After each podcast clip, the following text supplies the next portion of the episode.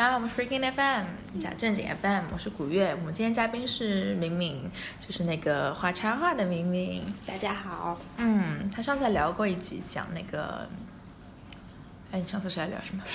博物馆啊，对，博物馆。然后，呃，我们我们在上周，呃，实地去了博物馆，组织了小伙伴，查了一家店。呃。对，然后其实反响蛮好的。然后我录音了，只不过录音后半段被不小心给擦掉了，所以只有前半段。所以我我觉得要么就不要放了吧。本来是想录音，因为其实博物馆挺适合录音的，那个环境挺安静的，录出来质量也蛮好的。嗯，但上次可能按错键了，然后后面就没录进去。其实也是我我那个操作不熟练的缘故。反正就是录音遗失了一半，所以如果。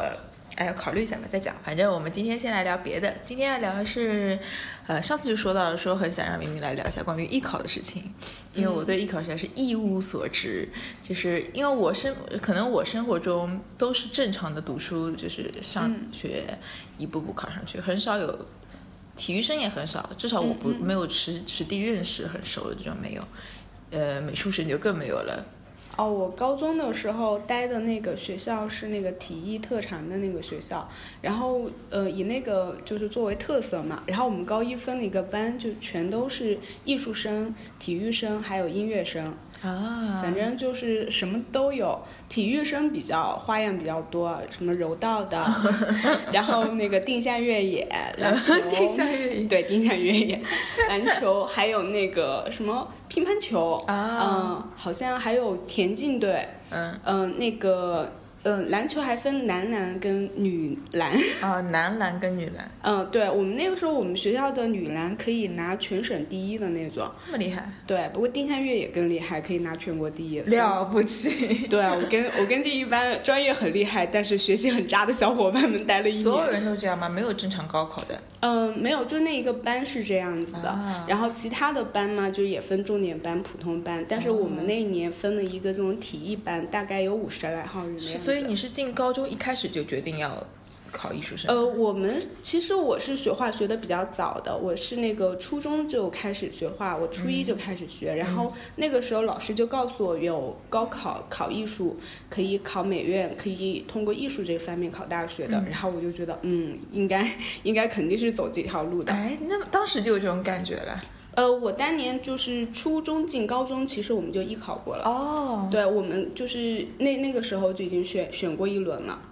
对，所以艺考是很早就开始做选择了。嗯，其实要准备的话，可以就是有些学校可能比较有经验的话，其实很早就开始准备。那个时候就素描、色彩就开始画起来，还有速写。当时是觉得自己有这方面天赋吗？不是，是文化成绩真的 不喜欢数学啊。然后，而且就觉得自己也确实是肯定是会学画的，然后会走跟画画相关的道路。对。然后就比较明确了，而且已经有很多学长学姐都考上了。老师也比较呃有经验。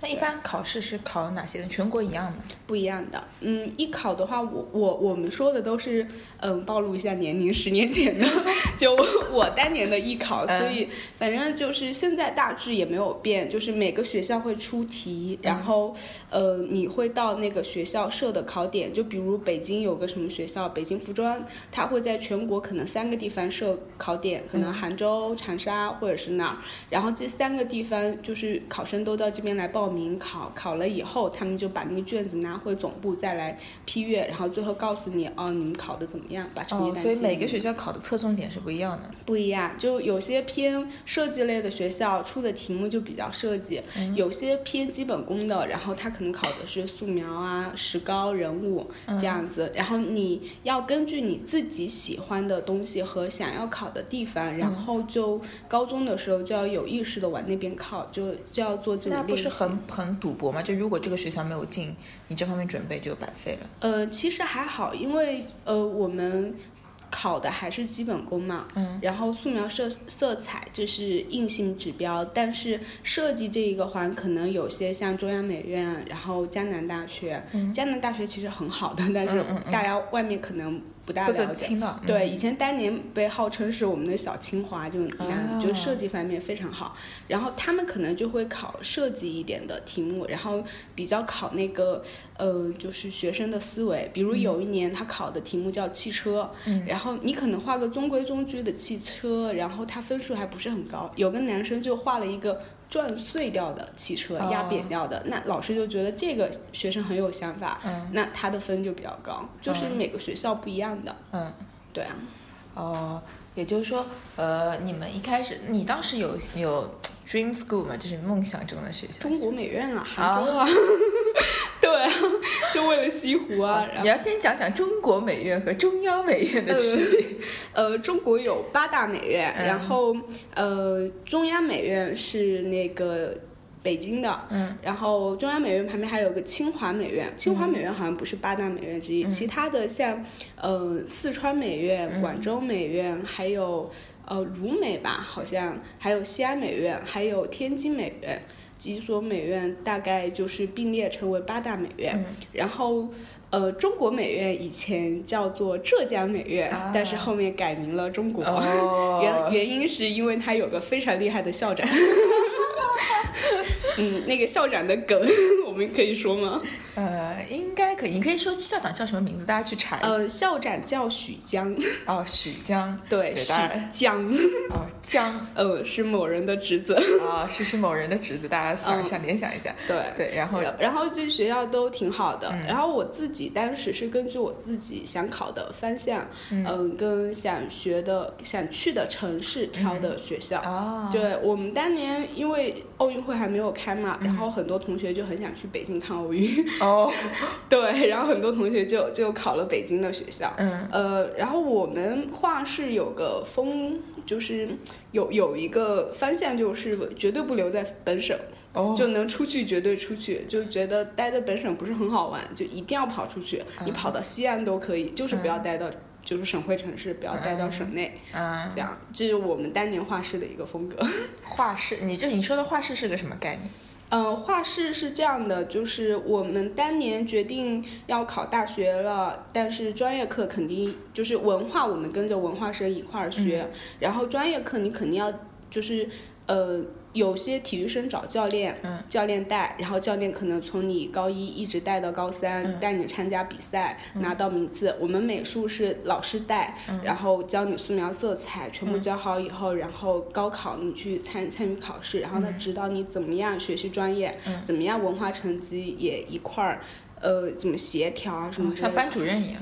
对，像班主任。然后我当年运气比较好，是刚好碰到一对夫妻，嗯然后嗯，男老师教我们素描色彩，然后女嗯老师教、就是比较鼓励我画画，画那嗯个漫画、插画这种。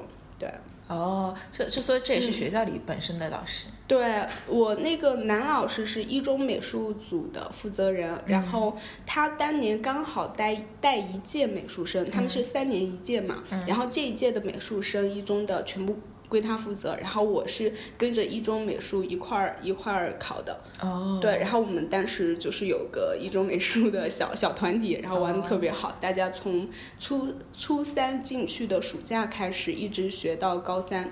就是高三最后高三的时候出去，你想考北京的学校，那你就去北京学画；你想考杭州的学校，你就去杭州学画。哦，对，那个时候你们额外需要参加什么补习班吗？额外，我们当年是这样的，就是我们从呃初中的时候，周末都一直待在画室，然后到了高中以后，除了平时的文化课之外，嗯、晚上的时候就开始就同学晚自习，我们就可能就去画室画画去了，然后周末两天也在画室里面待的，哦然后寒暑假也是的。哦，那很哦那强度很大。其实跟你们嗯学习乐器差不多啊，哦，我不是专业的。对他们专业的应该也是这样的，嗯然后保证你每天花多少个小时，嗯然后你才能打好的基本功啊。哦，那你们那你们你们文化课和专业课这种，呃，嗯，比如说百分比大概多少时间在文化课上？嗯，其其实原则上来说，是你文化课成绩越高，然后你考进大学的概率是越高的。所以，呃，当年是这样的，我们湖南的二本线是五百一十分的样子，嗯，美术的一本线是四百四百分，就文化成绩就等于比比文化的那个二本线低了一百分左右。然后，那你专业课的话，专业课要考四五门的样子，就是素描、色彩、速写、设计，对，这样子。那如果说，呃，我我如果比如说我要考一个特定的学校，我必须专业过，然后再文化过，对对，两者都不能。对，嗯，先是过专业，就是高三的时候你要参加那个学校组组织的考试，然后你过了他那个学校的专业，比如这个学校我可能在你们湖南省招五个人的样子，那可能会同时有好几千甚至好几万的人来报，然后你必须是保证你的成绩，他可能会发两千份。或者是两百份录取通知书，就是专业的录取通知书给给这些人，然后填志愿。对，你可以填志愿，但是这两百个人最后他只录取五个，然后最后就是凭你们的文化成绩来排名。啊，专业过了也是有风险的，专业过不了。对对，专业过了并不代表你文化成绩。一样能过，我不是跟你说过，我之前有有上一届有一些学长就是那种画画天分极好的，就是高二的时候跑去考中国美院、中央美院都能过的，但是文化成绩就就非常不喜欢学文化的，然后他们就是就是文化一直都过不了，就从我们的学长变成了我们的学弟，一年年复读，对，就就会复读，然后那个时候，呃，我我们听说北京有些画室什么复读七年。都是年轻的，他们感觉进入了一种，就是一定要考中央美院，一定要考清华美院，然后就在那边一直画，一直画。对，其实也没有必要了。嗯，是是吧？但每个人可能想法不一样，他就有这种执念嘛。有可能，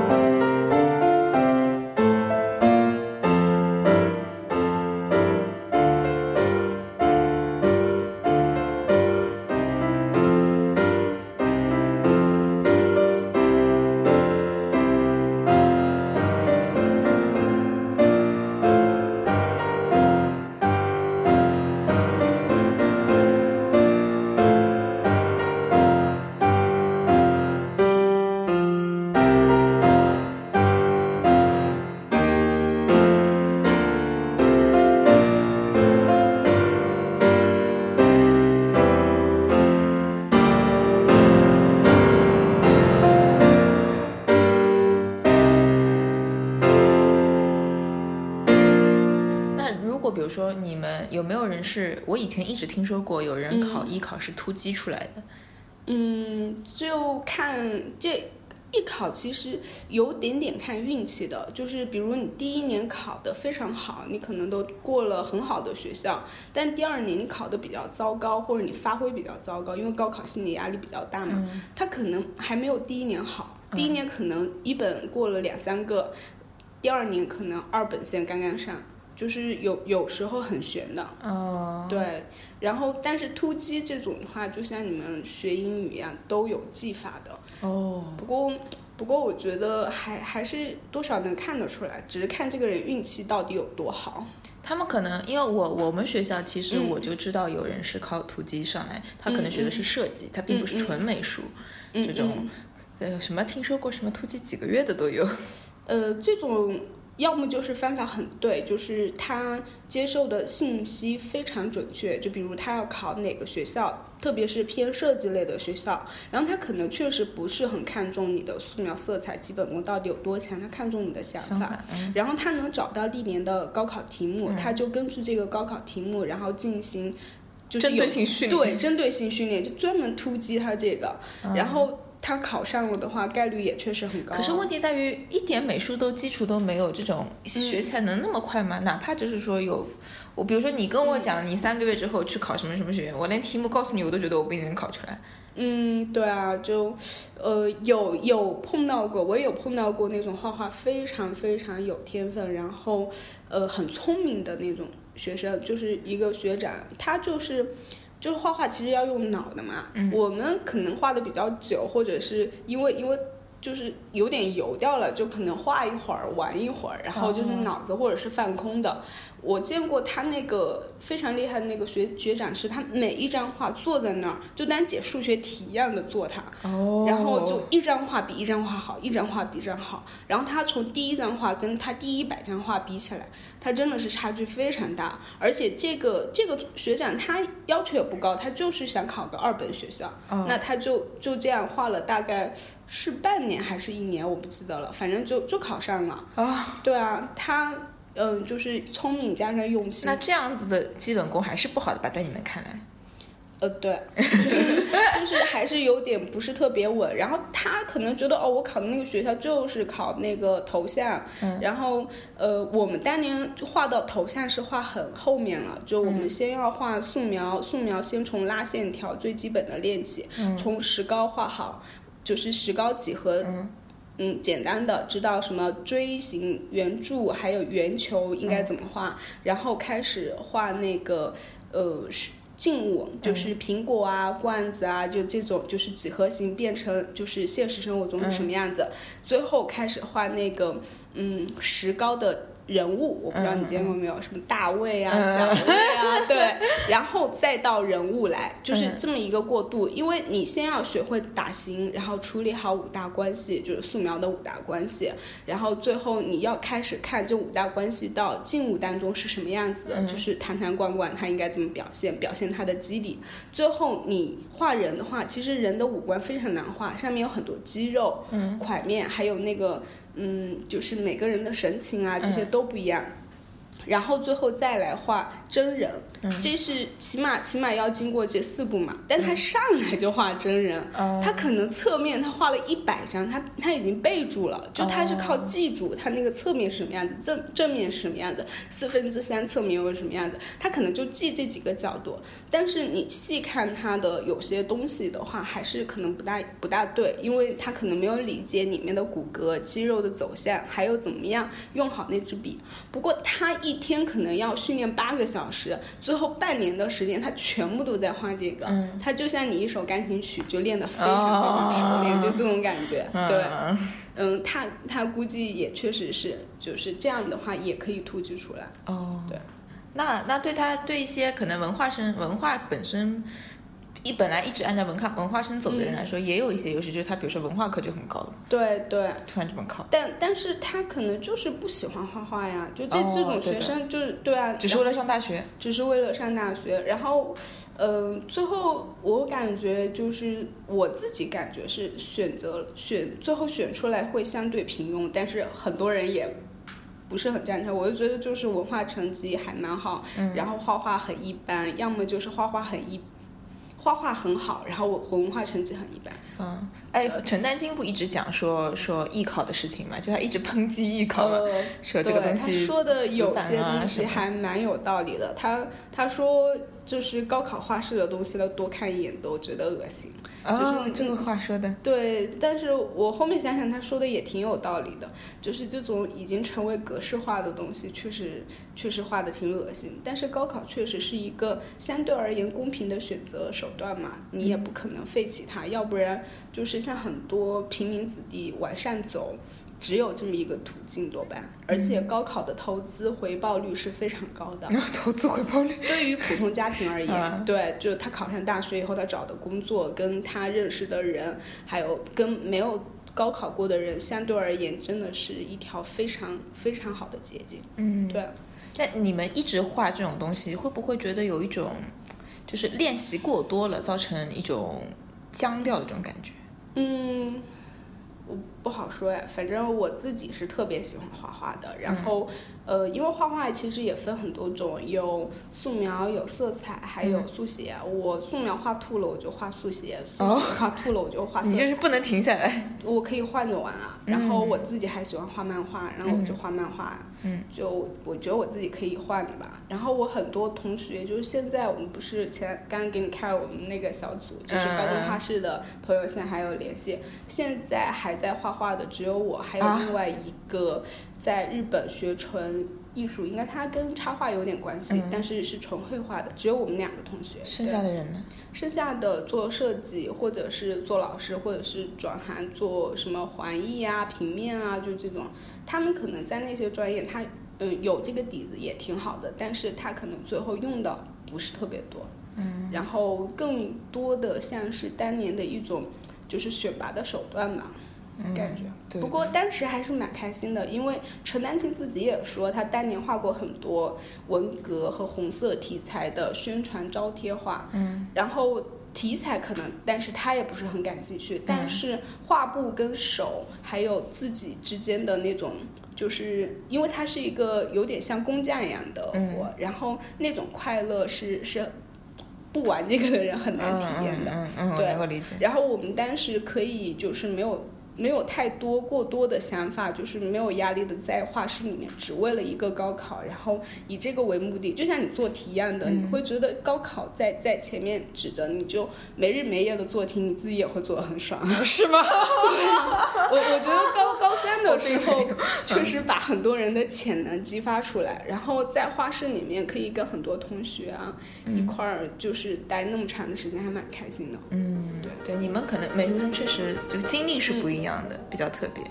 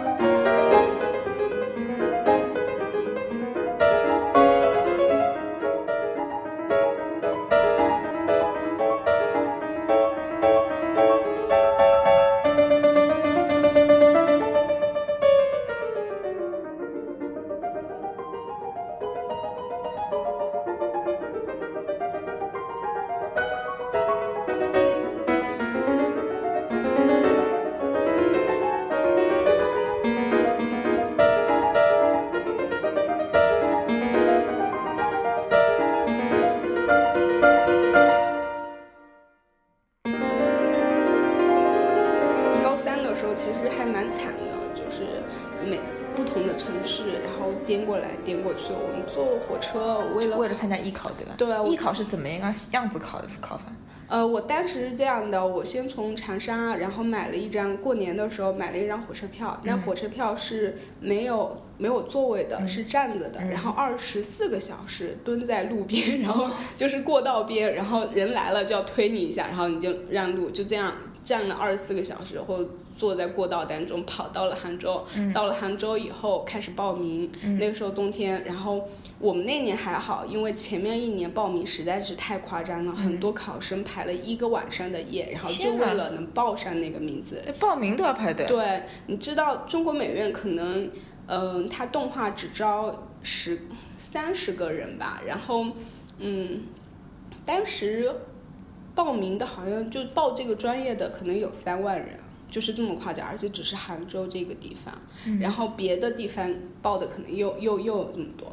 然后我们就先要先要先要过去报名，就是我们那年还好报得上，就是没有那么急。然后整个学校很认真的对待，就报上了。报上了以后，考试那一天，然后就分考场，分了考场，大概一个考场五十个人，然后分成两组，就一边二十五个的样子，还是十五个，我记得是两组还是三组，然后就开始画石膏，大概考两天吧。我因为很久了，我实在不记得了。然后就是，呃，上午考素描，呃，后面又考色彩，就这样子。然后每个人站在静物的前面，就是按照自己的学位号码。就是考考试号码，然后坐坐座位，然后坐到第一个跟最后一个人都很郁闷。第一个好像是因为它是侧面，那个石膏像对着你嘛，侧面其实比较难画，很难画出层次感。然后最后一个可能看不清。对，然后坐到他可以偷看前面的人吧。没有，我们角度不一样啊。然后我也就两三个小时，你偷看前面这个人也没用啊。他画他的，你画你的呀。然后呃，坐到中间的，他们是觉得中间那个位置是比较难画，因为他们觉得人的脸正正对着是非常难画的。然后他们就有一些小技巧，就坐到中间的人要挤旁边的，我要不挤成左侧一点点，要不挤的右侧一点点。然后经常挤的旁边的人没有位子坐。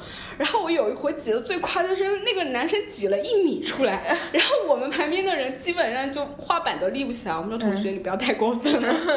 对，然后嗯，反正考场上也碰到很多好玩的事情。就是考试的话，像中国美院会考石膏，然后有有些学校我会拿静物出来考的学校都是比较负责任的，因为考静物写生是比较能考出学生的水平的。然后考默写的话，那个。学生可能就是凭他自己背出来的一张画，从头到尾画出来给你，但是那可能不是他的实际水平，然后这个水分特别大。但是考静物的话，第一场地它要很多，就是。必须照顾前面后面的几排同学，然后他考出来比较麻烦，所以很多学校省事儿，他可能就会考那个默写。然后考默写，记得当时老师还给了一个 小窍门，不是发人那个一毛钱 那个，就是他考试之前给我们到银行取了一刀的那个非常新的那个。一毛钱的老老版的人民币，因为那上面有两个还是三个，就是四分之三侧面的农民。然后他说：“实在你考不出来了，掏出来看一看，然后来点灵感。”对对，然后你不记得眼睛应该怎么画了，你就抄一抄。然后我那年还真考到了，我忘记了。但但是他的题目是怎么出法的？他题目写，题目就比如说，嗯。北北京服装当年有一个题目，好像叫什么？我的父亲哦，侧面 四分之三侧面。那我的父亲就中年男子四分之三侧面嘛。那考我的母亲，那那也就是中年女子什么四分之三侧面。那你就掏出一毛钱、两毛钱出来看一看，其实有些东西差不多的呀。然后他谁管你？你的父亲跟一毛钱上面的那个大爷长得像不像？结果，你们你们这个班出来的人爸都长一个样。没关系，我们这班出来的人，我们也不会在一个考场上碰到啊。对对对。对，我们可能就是考的学校也不一样，就当年会有一些这种小小技巧吧。但是觉得现在想想也挺好玩。还有还有人当年会拍很多，就是那时候流行大头贴，我不知道。哦，对对对。然后会拍很多大头贴贴到画，就是画布上面，就是我们的画板上面。嗯，就假装是自己的那个，但其实全部都是 为了抄的吧？对，当年会有人这样，但现在估计查的比较严了吧？哦，对，而且好像你的那个就是身份证和那个就是准考证上面就有你的照片了，你就把你的改一改。对，没有，你把你的改一下，其实也可以啊。嗯，对的，就是角度稍微不一样一点，对。哦，你们这个也蛮有劲的，像开卷考一样。呃，反正反正当年我记得我们老师就告诉我们，就是其实这个蛮考心理素质的。我我觉得我当年心理素质不是很好，我自己会算，我说嗯，这个学校在这个城市招多少人，然后平均到每个考场，嗯，是几个名额的样子，然后这样算。哦，那我说这个考场有五十个人，然后平均。每个考场就是三个名额的样子，怎么样？那我如果画的没有这个考场上前三好，我自己就会很有压力，然后我我我就发挥会不大稳定。但是我觉得现在其实想想没什么必要，就按照你正常发挥就好了。对，原来是这样子哦，这个过程挺复杂的，还对，其实其实还蛮复杂。你之前讲过一个说说那个艺考有辅导班的事情，我觉得蛮有劲。哦，艺考我们当年，嗯，就是。高一高二会在自己本省，然后跟着学校的老师，就是美术老师学。到了高三以后，我们当年的传统是都会去，就有的可能要考北方的学校，就去北京学；有的可能要考杭州的学校，就去杭州学。是接接地气的意思。嗯，它会有自己的，每个学校会有自己的口味的。就是北方的颜色可能灰一点，然后喜欢的素描可能是这种风格；南方的话，可能喜欢虚一点，然后喜欢用手去。揉它的那个暗面，然后那种有空气的感觉的那种阴影，然后他们会去，我们当年会用抹布去打它，然后把它打得松松散散，最后再再来画的，就对。它可能每个地方就是风格跟口味不一样，你你得去过去学。哦。嗯，而且你过去学过去考，对你再再回来考有优势，因为那个地方。的老师多半都是呃训练考这个学校的，然后他会有他的一套很好的经验，对，然后你反复练，反复练，你提升会非常快，还是蛮有必要的。然后我记得我们当年去的跟留下来的水平的差距非常大。哦，嗯，那我问问题，就是学这种东西贵吗？呃，我当年。高考整一个下来，就十年前，就是只是高三那一年，大概我妈给我算了一下，花了一万块钱的样子，然后一万二还是一万多？十年前零六年了。嗯，对，零五年的样子。花了花了一万二，然后我去北京的同学，然后他们可能画是比较好一点吧，然后他大概花了两万块钱不到的样子。但是三年以后，我问过我的一个学弟，他说他花了六万，然后就高三那一年而已。后来就猛涨了，对吧？不是，然后我问他，我说你怎么跟我学的差不多的画室，然后他也是在杭州，你怎么能花六万？他说。我们画完画，晚上就进城 K 歌去了。我说你居然高三你还能唱歌，就是有有人特别能花钱的，对，就就花的很猛。而且我我其实觉得那个年纪段，嗯，蛮考小孩的自制能力的，因为你突然之间爸妈不在身边，然后钱也很多。我记得我们当时就是我们当年的艺考生，我们学长。学长是当年中国美院的嘛，就说了，他说你们这边有些小朋友哪里是来学习的，简直就是过来度蜜月的，就是很多小情侣就拿着爸妈给他的钱，然后学也不上，因为他说我在这边学画，他也不找画室，因为找画室当年是一千一个月嘛，好的画室可能三千一个月。那你不找画室，然后这钱他就自己兜着，然后平时还有伙食费啊什么之类的，然后又租房子，他们可能就是小情侣两个人住一个房子，然后他们谈谈恋爱、逛逛街，然后这半年就没了，这几个月就没了。也没人管你。对，也没人管你。其实是蛮考自制能力的，然后你要碰到什么样的就是朋友，然后你想交什么样的朋友，完全是看你，然后你想画到几点钟。然后该怎么画？就是反正高三那一年，我感觉我自己是成长了蛮多，而且你得自己买火车票，就十那个时候十六七岁的呀，都读书比较早嘛，然后就会几个省来回跑，然后那个身份证刚刚办起来的，然后什么都要自己做，对，确实确实是这样，嗯，然后我们当年考那个。嗯，美术的时候早上四点半就要起来啊，起来洗颜料，然后全部弄好，然后吃早餐，然后七点钟的样子就要去那边集合，嗯，就是排队，然后进考场，可能八点半还九点钟那样子开考，然后考一个上午，考到可能十二点半那样子，中午吃点东西，下午接着考，然后有些可能学校比较密集，报的学校比较多，第二天要接着考，嗯，就是我记得我们当年好像从我们那个。就画室有个画室村，我不是跟你说过，就是因为画画的小小孩实在太多了。现在已经长沙那边，就是长沙师湖南师范大学旁边会有一个美术村，那个村可能就城乡结合部嘛，那些村民的房子就全部租给我们这些艺考生，因为这边离师大比较近，我们你。我们很多大考都在那边，就长沙的很多大考的那边，就会形成一个气氛，画室啊，还有美术用品店啊，还有学生都在那租房子。然后那个地方还有个鱼塘，那个鱼塘大概有一两百米。早上的时候那个风特别冷，我们四点多钟就。你们在鱼塘里洗颜料？不是，我们从鱼塘中间走过去，穿过那边，然后零下好几度，我们就拎着东西四五点钟，然后就这样走，就是本来就已经很惨了。天哪，好艰苦。对，然后风吹的我们整个人都快掉水里面去了，然后。而且你还看到就是天蒙蒙亮，然后马上慢慢的一个个灯开了，开了那个房间里面也有很多美术生也醒来了，今天也要考试，他们都是你的敌人，然 后很惨，你知不知道？敌人。对啊，然后就觉得哎呦。就是旁边走在你旁边的人都是跟你一个考场的，到时候都是跟你竞争同样一个，就是一个名额，但是可能同时有两三千就在抢这一个名额，对。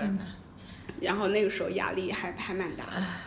美术生确实跟我们不一样，确实跟一般。对文文化成绩会差几分，但呃差差的有那么多，但是其实我们当年也还蛮辛苦的，辛苦的辛苦的。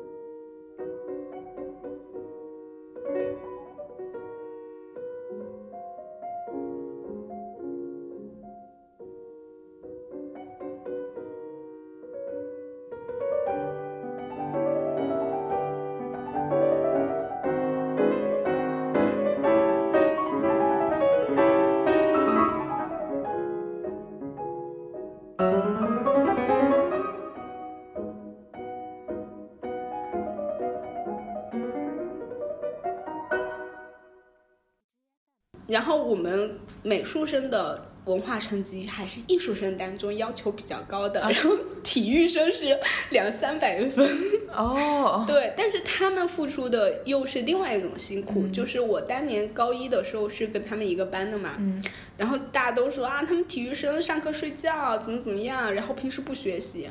但是我后面发现他们早上也是很早起来，大概可能就是天刚亮就起来，跑步的。跑，先先热身，教练上来就说好，你们热身好了，跑十五圈，就是五百米，就四百米的那种跑十五圈，然后下午又十五圈。那他平时上课他是要困的呀。对对对对。然后下午训练的时候，我记得当时我们那定向越野队，训我我们老家有一座山是一个景区，我们爬上去爬下来大概要两三个小时，他们教练就在底下说。好，十五分钟上去下来，就这样，这十五分钟还二十分钟，但是就我在旁边听傻掉了，他们就滋这样，就这样来一圈，先把他们筋骨练熟了，然后就是体力是就比较关键，他们就这样训练的。哦，也啊也是很辛苦。对，然后他们上课睡不就就是要累的呀，是要累的。然后然后数学又那么无聊，对，数学题目感觉那么难，对吧？唉。反正他们，嗯，而且就是像运动员这种，就是吃青春饭的，就是，嗯，他们考上去以后，不过他们确实，他们考又跟我们考不大一样。嗯。我们当年考是学校统一考招生干嘛？他们是你必须拿到国家的一些比赛的，就是比如什么什么定向越野比赛，什么全国一等奖、二等奖。第一名、第二名、第三名应该是这样的，他第四名，然后你就可以保送去哪哪个学校，嗯嗯，湖南省。然后如果你参加这个比赛得了第几名，你又能去哪个学校？他当年我们那个学长好像拿过第一名吧，然后定向越野，然后他可以保送去这中南大学，湖南中南大学算是九八对九八二幺幺，然后你可以进去学最好的专业。就他一进去，他就可以选最好的。然而他那种文化成绩只有两百分，学什么国际贸易，我们都想他怎么学。关键是他进去之后，他还需要跑步吗？他需要，他还需要定向员吗？嗯，这个我就具体不清楚了。但是好像他就有点像文化生一样的了。哦。对，然后应该反正他他终归是进去了，对，是他敲门砖。但是他可能进去以后学的比较费力，不过人家进去了。对啊，就是高考这个坎是比较难迈的。对。嗯，最近反正刚刚高考好嘛，大家嗯嗯，呃，乱七八糟说法也蛮多的。对，我们也不讨论这个问题，我们就来了解一下艺术生的生活。呃，反正挺好玩的。然后他们上课嘛，也也，呃，除了睡觉，然后就谈恋爱。我看他们，我记得那个时候我坐第一排，然后我左边是呃我们学校篮球队队长，一米八，我也不知道他为什么要坐第一排。然后我后面是那个。嗯，当时的定向越野队的队长，然后他坐第二排，然后他的同桌呢又是我们另外一个画画的，当时很搞笑，就是我旁边的这个男生喜欢后面这个女生，嗯。然后我又有点喜欢旁边后面那个定向越野队的。哦。我们平时上课就基本上背对老师，反正就很傻。对，然后他们他们有很多很有趣的事情，嗯。我原来不跟你说过，我们那时候自习课特别闹，嗯。然后后面几个男生可能一言不合就吵起来了，嗯就说那个篮球队的跟那个定向越野队的同学嗯打起来了，而且是那种扭打。然后我们在旁边看到，哇，真的打起来了，打起来了。然后好精彩就哦，就在旁边摇旗呐喊啊，嗯就看戏不看不怕抬高的那种。嗯嗯，最后他们打的太凶了，然后把旁边一个一米九的，然后柔道队的一个同学吵醒了，人家在睡 柔道觉。对啊，然后巨龙苏醒的感觉，嗯然后最后在一起，什么回事儿？你在干嘛？然后他说啊，你们打架，然后抓着那个就是那个定向越野队的同学一米七，篮球队那个一米八、然后这个这个柔道队一米九几，然后又很胖，他抓着那个一米七的同学抓着，然后丢出三米以外的垃圾桶里面去，然后我们在旁边看傻掉了，就就很好玩。他你们这个真的是蛮嗯。蛮有意思。就就我们艺术生就在旁边看看热闹，他们体育生他们动起来的时候还还。就他们考试的时候，老师可能在上面写什么安静啊，写什么规则啊，他可以从最后一排跑到第一排去看，因为第一排同学成绩比较好一点嘛，看一下答案，然后又跑回来反正他跑得快，对，跑的真的很快。然后，然后我们那个时候好像，嗯、平时同学要上课上到五六点，我们那个时候四点半就可以放学，然后就要去训练，他们要去训练，我们要去画室画画，就放学稍微早一点，对。哎，确实不一样，也是蛮蛮蛮蛮特别的。对，然后高三高三那一年的经验比较丰富，然后平时的话，老师还会带我们出去采风、去写生什么之类的，啊然后就可以大家一块儿出去，就是同学们一块儿，就就所谓的采风，就是去农村里面，然后大家住在一块儿，然后在外面去画点画点农民啊，然后小县城的一些东西也挺好玩的，挺好玩。有很多很多共同的回忆，那那些同学，对，你们因为你们集体活动比较多吧，比较紧密一点。对啊，好，我们今天差不多就聊到这里，嗯谢谢冰冰，拜拜。拜拜。